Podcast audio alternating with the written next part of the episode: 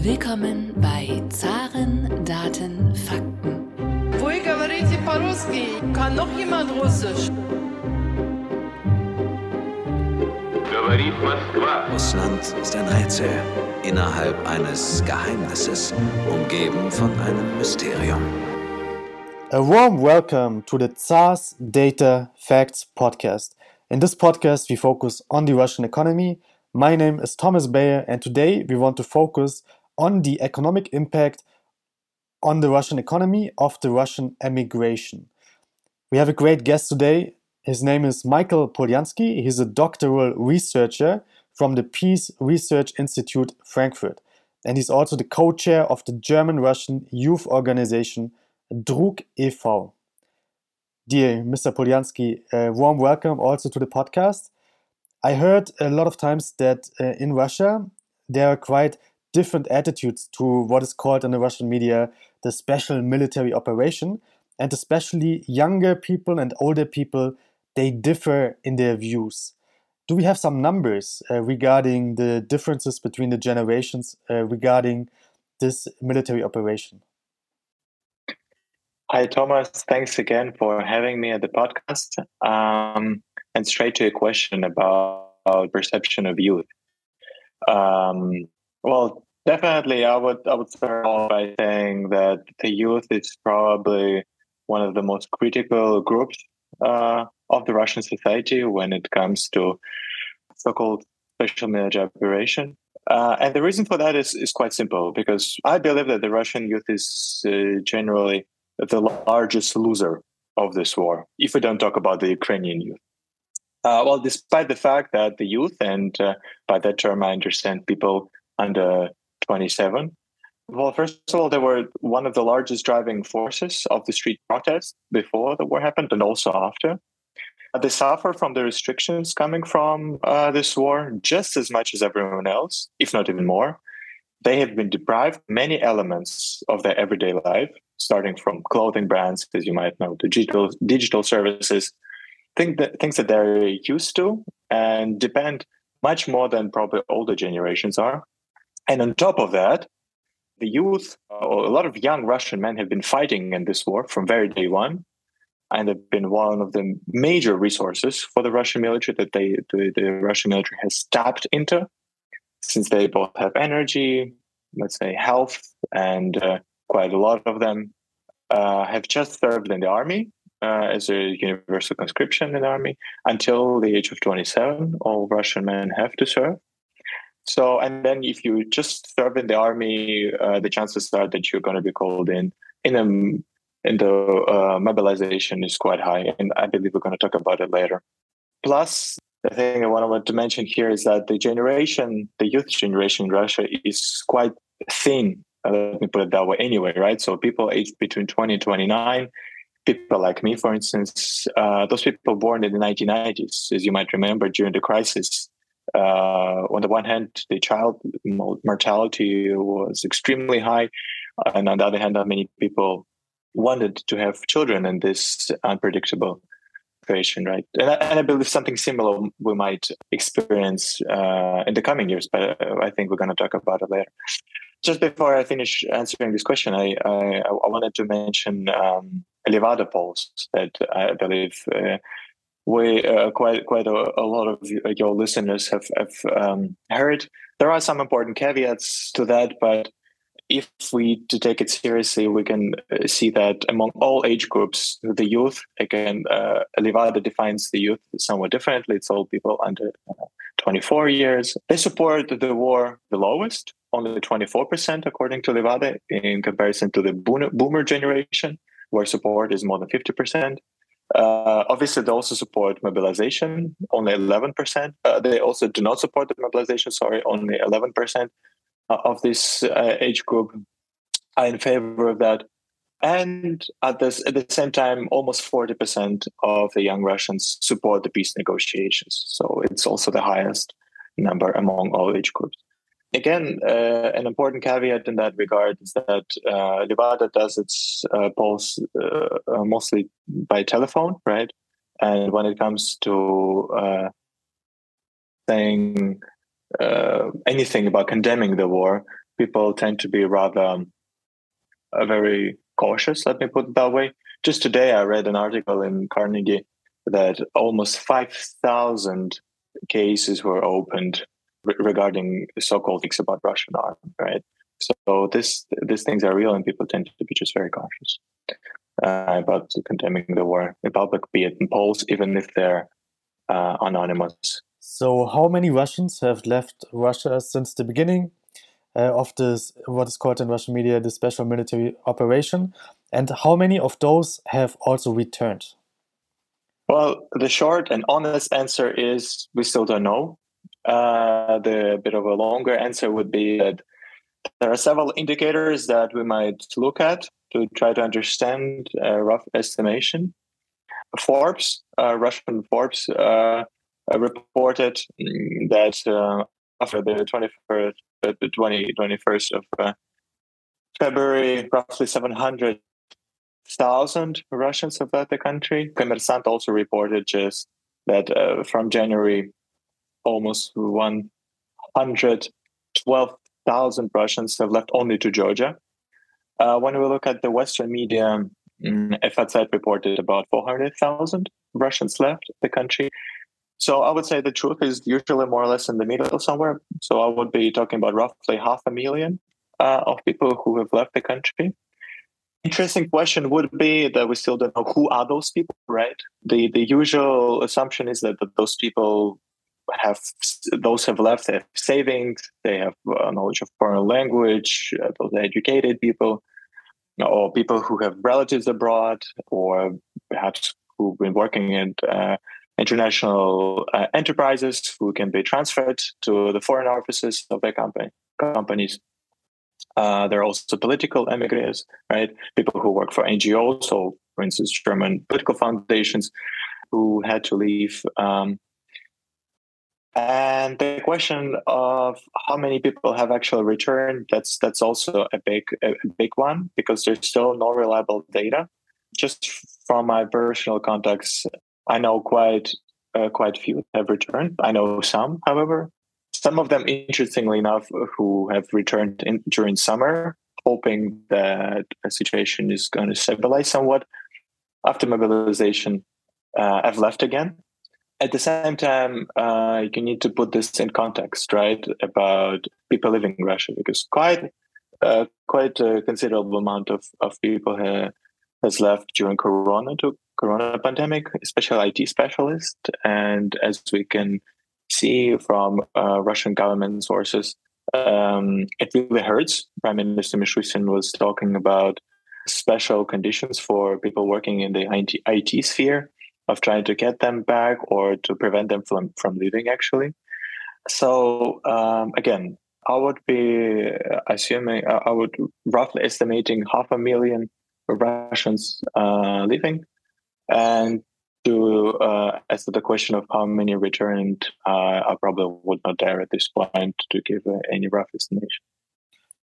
You already mentioned that many Russians who left Russia since February 24th they went to Georgia. What are the other countries that uh, the Russians uh, who left Russia are now living in? Yeah, indeed, top three destinations, uh, uh, except for Georgia, is Armenia and Turkey. As far for the other countries, it's mostly the states uh, um, in the post-Soviet space. So we're talking about Azerbaijan, uh, countries of Central Asia, Kazakhstan, Kyrgyzstan, uh, which has to do with obviously visa free travel and Eurasian Economic Union regulations. Interesting enough, Mongolia has become quite quite a popular destination due to the easiness of uh, getting a residence permit. United Arab Emirates, Dubai, for also a lot of IT specialists, seems to be quite a popular destination. Uh, a couple of my friends uh, who've been involved in the IT industry in Russia have been relocated to Dubai. Uh, interestingly enough, hoping to go somewhere else after that. But now it seems that they can stay. And uh, talking about other countries, uh, closing down the list is Serbia and Montenegro. Um, Montenegro, just for the simple reason that uh, quite a few, especially rich Russians, let me put it that way, who own uh, real estate there, uh, get residence permits, right? Uh, Serbia for different reasons. It's mostly for those people who, uh, well, first of all, those who've been relocated by their uh, employers, and also those who hope to get visa or residence permit uh, in the EU countries. So that seems to be quite, quite, quite popular. Some days ago, I read that the GDP of Armenia this year will increase by 13%. They just expected 1.6%, uh, but the impact of the Russian emigres uh, contributed so much to the GDP. What other countries are benefiting from the from the Russians who are now moving to those countries? And I often hear also about the brain drain from Russia. So is is this really uh, the case? Do we uh, can we speak of a brain drain? And which sectors of the Russian economy are particularly affected by the emigration out of Russia? It's uh, by the way, it's, it's not only uh, Armenia, Georgia, Georgian foreign minister, I think, also uh, speaking at the United Nations General Assembly, he also mentioned that uh, their GDP also doubled, even tripled, uh, or not uh, the, the the tempo of GDP growth uh, has doubled or even tripled. A similar thing is um, with Central Asian countries, where the remittances from Russia uh, to those countries is also risen by uh, more than 200%. Uh, talking about brain drain specifically, I think definitely uh, we are uh, observing um, brain drain, as I've mentioned uh, previously, that especially with um, highly educated people working in IT industry, for instance, I live in the country. I think, uh, according to available uh, data, roughly half of those who've left Russia are IT specialists indeed. Uh, it has to do with the simple fact that they're more often than not allowed to work remotely and still continue getting getting paid, even working abroad even though the Russian state does not really recognize the seriousness of immigration at official level, even though, as I mentioned, um, some uh, measures are being imposed uh, to prevent people from leaving. But at the same time, we we see that uh, the, the, brain drain is taking place. Uh, we see that uh, the um, uh, requests, or let me, let me put it the uh, attempts to get enrolled in uh, Western universities has also considerably considerably has risen. When it comes to politically motivated emigres, I think the situation is a bit different because that's been also a classic kind of motto of uh, of Putin's Russia, like to keep the borders open, to to let the steam off. But again, that's not for everyone. Uh, on top of uh, extremely high losses on the battlefield and economic uh, effects of, of, sanctions, which we're going to talk about later, uh, with so many people, so many educated people leaving Russia, I think it's going to have ripple effects on, on Russian economy and, and, and Russian society. Again, when it comes to quantifying the brain drain, it's it's, it's extremely hard hard to say at, at, at this moment. As, as I said, so some some allow their um, uh, their employees to work remotely, but at the same time as there was an example of Sberbank, who essentially imposed uh, mm, uh, certain regulations uh, on their workers, not allowing them to work uh, remotely more than um, two days in a week or something. So essentially, um, yeah, prohibiting uh, people from from leaving the country by that way. But that's a state operation. Uh, private companies are more flexible uh, in that in that regard. But uh, I think even if those people uh, decide to to live there, or if they if they've been uh, fired remotely, uh, the for instance, if if we look at, at Germany, the demand for IT specialists is extremely is extremely high. I don't think it would be such a big problem for them to to find a, a job at the place of their residence. Yeah, but again, it's it's it's not as easy as one might uh, seem, but also when it uh, when it comes to essentially when, when it comes to deciding, okay, do I, do I go back and risk essentially being sent to war, or rather try my chances uh, somewhere in, Kazakhstan? I think for most of them, the the answer is pretty obvious, and most of them stay. it was very interesting when you told us what countries the Russian emigres are going to. There were no European Union countries uh, in this list. So, do we have some numbers about how many Russians are now living in European Union countries? And of course, uh, especially the situation in Germany is uh, relevant for us as well. Does Germany still issue visas to Russians? How many uh, Russians are now living in Germany that left Russia after February 24th? And is it very difficult now to get a German visa for Russians who want to leave Russia? Well, I cannot talk about my uh, personal experience uh, when it comes to Germany because I got my visa quite a few years ago. As far as I know, however, also from my uh, from my personal contacts, it's getting increasingly difficult to get uh, to get visa for Germany, as Russia has been uh, put on the same line with uh, countries where political situation is extremely difficult, like Afghanistan. Uh, so to get a visa, it just takes uh, significantly more time than, than before. And even those that do manage to apply, it has become, from a bureaucratic point of view, extremely difficult since, among others, a German embassy, as far as I know now, requires an account in some of the European banks, since Russian banks have been cut off from SWIFT obviously not many Russians have such accounts. So they either need to, to have some relatives for that or, or to have had such an account already beforehand. That on top of that comes the shortage of personnel, obviously, in the diplomatic representations that suffer a great deal from Russia, uh, Russia expelling a lot of also German diplomats. Um, uh, there was a political decision um, about giving humanitarian visas for Dodgers, uh, Russian Dodgers of a military service. But to the best of my knowledge, no legislative act has been adopted. So the situation remains pretty, pretty much in flux. Um, to what extent this, this would be possible?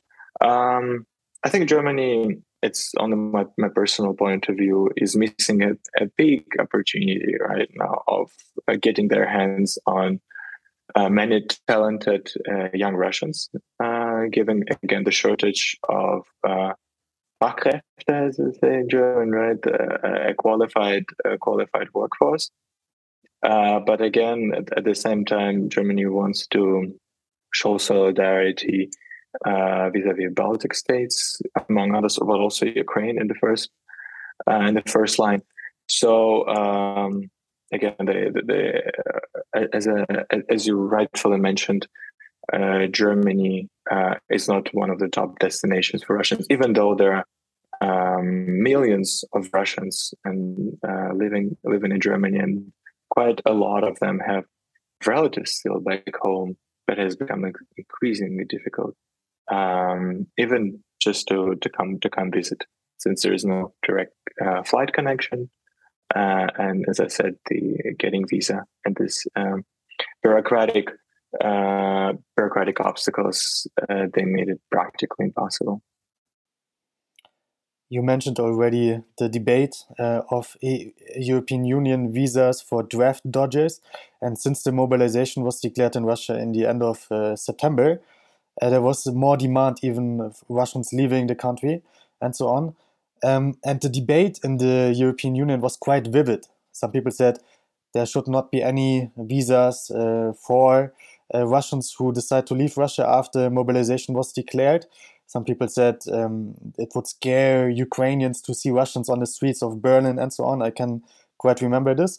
So, how was this uh, debate in the European Union perceived by Russians who live in Russia?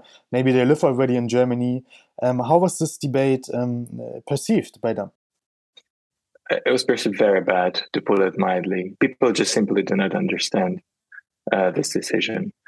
Most most of the people that I know were really angered by this decision. And it motivated by simple fact that on the one hand you have massive repression at home, plus mobilization for men, and now their their opportunities to leave and to escape repression and mobilization are being closed down just in front of their eyes. And to a certain extent just being left with their own biggest enemy in the room. And they're expected to fight it right? So no one no one says it up front but there is an expectation that russian population should increase its pressure on its own on its own government, as if they've been postponing it somehow and waiting for the right moment, and then the West just gives them an education. Okay, now you can um, you can do that. So people simply don't understand it, especially uh, against the backdrop that the repressions have been significantly increased. Uh, uh, people do not want to risk everything they have or uh, going just on the street and protesting, since there is a certain uh, feeling of powerlessness, if you will, uh, to the extent that, uh, and it's been proliferated and quite dominated in Russian discourse for for for several years, way before the the war in Ukraine started. Uh, so a paradoxic thing happens actually that, um, and essentially to the opposite effect to what many expected, that many Russians, out of pragmatic reasons, decided to rally around the flag, and instead of criticizing the regime, being powerless, as I said, uh, against the uh, repressive Putin's regime, uh, they have decided to side with it, expecting at least to get some benefits in this hard economic situation uh, instead of trying to risk everything they have, as I said. Right. Um, so in many ways, the the visa bans has been perceived as inner Western debate that is uh, absolutely out of touch with realities on the ground and has angered a lot of Russians who are in Russia and also outside.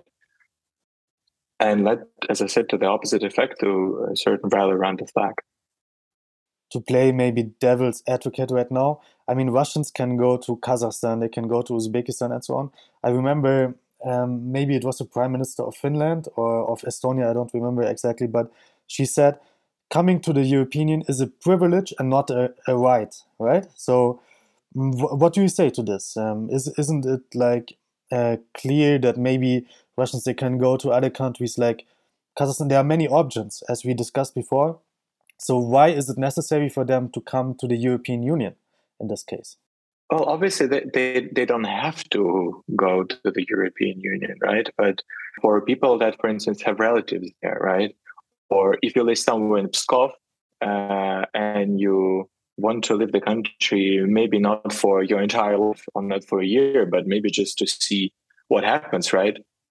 It doesn't make much sense for you to go to Kazakhstan thousands of kilometers away when Estonia is just around just around the corner, right? Who you used to travel probably just for the weekends before, and now all of a sudden this free movement has has, has been you've been deprived of that, right? Again, I, I also do not want to dismiss uh, uh, the the critique uh, or the the motivation of Baltic states or, or, or Finland uh, I I understand the the uh, their suspicion sometimes and, and anger, right? You, especially like in Finland, I remember uh, one of the journalists walking around the parking a lot in in one of the airports, seeing uh, luxurious uh, Russian uh, cars with Russian number plates, and saying, "Okay, just a few thousand kilometers away from here, there are."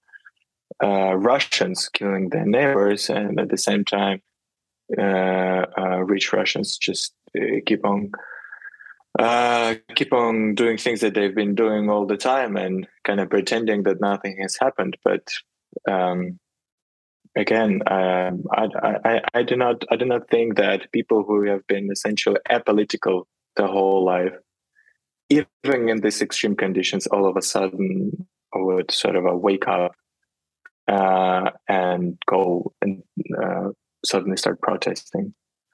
Um, so in that sense, I'm I'm relatively pessimistic, and as as, as I mentioned, despite very benevolent intentions, let's put it that way, I think the effects have been at times the opposite to what has been accepted, expected. You told us already that approximately 500,000 Russians left Russia since February, but there was another wave uh, coming after mobilization was declared is uh, are the Russians who left after the mobilization was declared in September already included in the number of 500,000? And how many left before the mobilization was declared, and how many left after the mobilization was declared? Well, again, there, there's no 100% reliable data. and that would include people who have left after the mobilization into this half a million, right? Indeed, a lot have already left since February, anticipating that something like that mobilization that happened relatively late, that it could happen actually earlier. Uh, so, and some of them, interesting enough, uh, interesting, interestingly enough, have uh, come back uh, during summer, as I said, when there was a uh, a, sort of a, a, pause, a tactical pause on the battlefield. After mobilization, interestingly, what changed was is that all of a sudden less educated and less uh, kind of uh, uh, well-off Russians started live in the country, including old and less educated men, um, which is why, for instance, uh, countries of, of, Central Asia have become so popular, right? I know one example uh, from uh, a very good friend of mine uh, who used to live uh, in one of the Siberian um, cities. That a friend of his just took his bike and cycled to the border of Kazakhstan, uh, 200 kilometers. Um, so um, again, um, like, and I would say first of all, this group of people are those who think that this is just temporary. Uh, I think they, uh, maybe uh, in contrast to those who have left before, um, did it uh, quite impulsively, uh, hoping that it will just be over soon and they would come back as soon as possible. But at the same time, we also see possible suggestions of closing the borders. There was a, quite an interesting text by Zemtsov, uh, published in Riddle, uh, of how they could look like, either by introducing this uh, kind of exit visas as it was in Soviet Union or in Eastern Germany, right? Or maybe uh, providing those who have Bron, uh, so-called Bron, uh, you might you might know that uh, in some state enterprises or um, system-relevant companies, a lot of workers receive this kind of secure securing from um, or they've been protected from from mobilization, right? And then uh, Vyacheslav suggests that uh, those people who um, have uh, this protection from mobilization that they would not be allowed to to leave the country in exchange. So kind of tit for tat. I, I do not honestly know if this is the uh, way um, that the Russian government uh, would uh, would go. Again, as I said, I think this uh, has been a, um, a tried uh, instrument for the Russian government to deal with uh, opposition, essentially people who don't like certain things uh, back home and want to change. Usually, the suggestion would be "чемодан вокзал," as we say in Russian, so suitcase, okay, just leave. Uh, so I think it's it's probably going to stay. Yes, it's getting increasingly difficult to leave. Another question is where do you want to leave to? Right, there, there are certain uh, destinations, but uh, are they're um, getting also increasingly expensive. Uh, and are just not that many countries that you can leave without, for instance, getting a visa beforehand with the Russian passport. Unlike a German one, Russian passport is relatively weak in that regard. Yeah, so again, uh, mobilization has definitely led to uh, an, another wave of um, emigration, but it has also changed the structure of people who are living, making less educated and less uh, well off Russians to leave the country.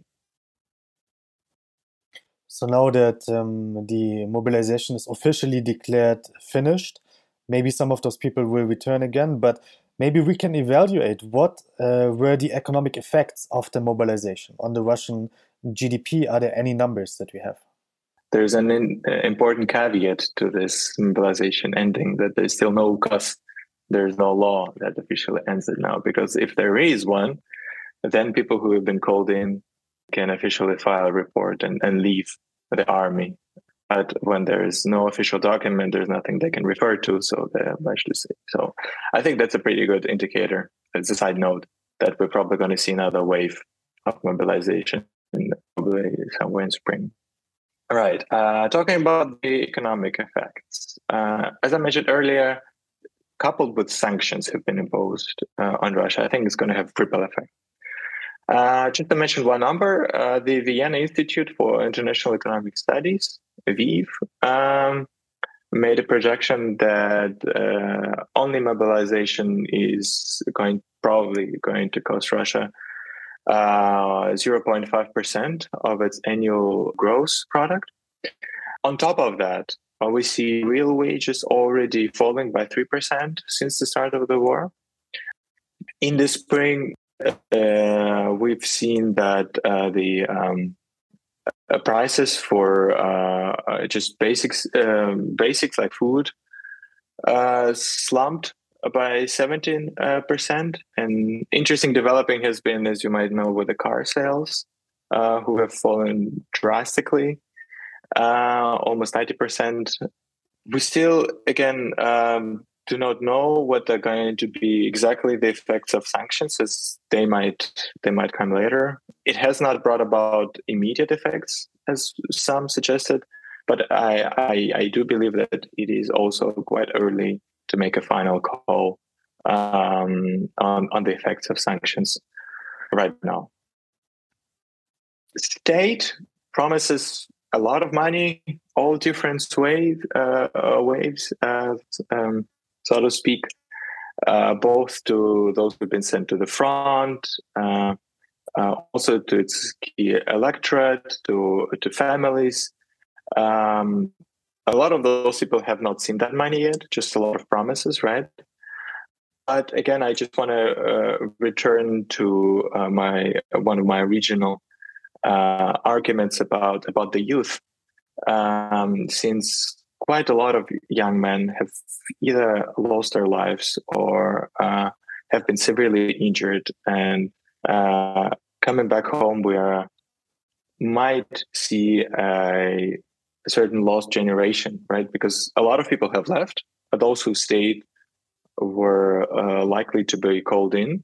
So it might have another long-term effect and uh, namely the plummeting birth rates uh, since coupled with already the fact that this generation has been really thin, there haven't been that many people born uh, in the 90s. And then uh, rippled with that, or coupled with that, uh, I think it's going to have a long, long term, uh, very serious effects.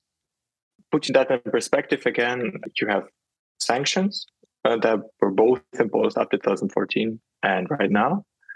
You have hundreds of thousands of people who have left during Corona, especially IT uh, specialists. And I've rightfully mentioned, a lot, uh, really a lot is going to depend on whether those people are coming back or not and what, under what conditions. The things that speak in favor of them returning is that families and uh, jobs uh, are mostly um, uh, uh, keeping them uh, uh, connected to Russia, right? But the longer they stay abroad, probably the bigger are the chances that they will decide to stay after all. So, and that we, this we're talking about consequences, economic consequences for Russia itself. At the same time, what would be interesting to look at and what has been so far overseen are the uh, consequences for target countries where Russians go to. Right, there was a quite an interesting text by Carnegie too by Azel Kildeeva, um, uh, who looked specifically at the effects of Russians living in Central Asia and how they were received there. Uh, you might have heard that uh, uh, the prices for uh, the the rents uh, have have skyrocketed. Other prices generally have have uh, also increased, and that has effect on uh, also local population. Talking about more sort of a political consequences, maybe just as a side note here. What would be interesting story to follow is a new forming Russian diaspora abroad it's going to be a formidable force. We've seen uh, this force already organizing demonstrations in different countries, starting from post-Soviet space, but also beyond. And uh, probably a lot of people who haven't been politicized, let me put it that way, are probably going to start asking more questions about uh, how long are they going to stay, why they're going to stay, Uh, how long is, is, is it going to take for this war to end, and so forth and so forth. And that probably also is true for many Russians and families, for instance, whose relatives, for instance, had to leave for war or leave the country and who have before been rather reluctant to discuss those topics or air those questions are probably going to be more irritated and going to uh, ask those questions and try to look for the answers for that. Yes, it's very interesting. The immigrant community outside of Russia, for example, a lot of uh, people on the streets of Istanbul are speaking Russian, that's for sure, nowadays. Uh, what is very interesting for me is um, I remember that sometimes the Russians who are abroad, they want to mingle with the Ukrainians, for example, and so on, but they get excluded. Uh, I remember in Warsaw there was a gay uh, gay pride parade, and the Russians, for example, they were not allowed to uh, to walk in the gay pride parade. So how does this affect the Russian uh, diaspora? Well, definitely, a lot of Russians haven't had really an experience with discrimination, right? And this question hasn't been really discussed in Russia, even though there are several uh, minorities, including sexual ones, obviously, that are being discriminated in Russia. Uh, but it's been the, the, this discussion is essentially is not taking place, and then all of a sudden, all of a sudden, those Russians who think of themselves as progressive and uh, as as white Christians coming to another uh, European country all of a sudden experience that. Uh, I think it's a it's a it's a big reality check um, for them. Um, probably understanding that um, not everyone thinks that this is only Putin's war. Uh, quite a few, if we speak about Poland in particular, quite a few um, think that uh, it's also Russia's war, and uh, Russia should also be made responsible for that. And I understand the uh, the logic of, Ukrainians uh, who do not want to quote quote unquote mingle, as you said, with Russians since the the traumas uh, are big, and I do not think that uh, Russians can can really sometimes understand what it actually means if a Russian soldier has occupied your hometown or, God forbid, killed or injured uh, any of your family members. Um, so they think of this uh, of themselves uh, as good Russians. Uh, again, I'm treading on a very dangerous ground here, right? Because this whole discussion about good and bad Russians is, is a very tricky one. But yeah, so there's uh, there's sort of a, um, a misunderstanding. Or okay, like how come we are we're we're abroad, we we left the country, we don't support the regime, and then all of a sudden we feel that okay we're not enough or probably there's nothing we can do to be part of part of this group of people yeah but um, unfortunately i do not have a definite answer uh, to that so uh, in, uh, a certain sense i'm just thinking out loud here on this topic. Uh, but i also expected something similar also uh, experienced something similar here in germany. And uh, i was in ukrainian pro-Ukrainian demonstrations, uh, for instance, here in Frankfurt, and I made different sorts of experiences here of how people react and perceive Russians uh, being uh, being at such demonstrations. As an observer, it looks like being a liberal Russian, Western-minded Russian, is definitely a difficult position as uh, the official Russian position, the government position, is against them, but also when you're in the emigration movement uh, and you are outside of Russia, you are also kind of not liked uh, by those people. So it looks like a very you're sitting between uh, between all all seats a little bit, and it looks definitely not like an easy position. But uh, Mr. Polyansky, thank you very much for your um, deep knowledge on this topic and uh, to share your perspective. Uh, I hope uh, we can continue in the future uh, once again this discussion and we can maybe evaluate in some months more the also the economic impact of the Russian emigration movement. Thank you very much. Thanks a lot for having me. It's been great pleasure.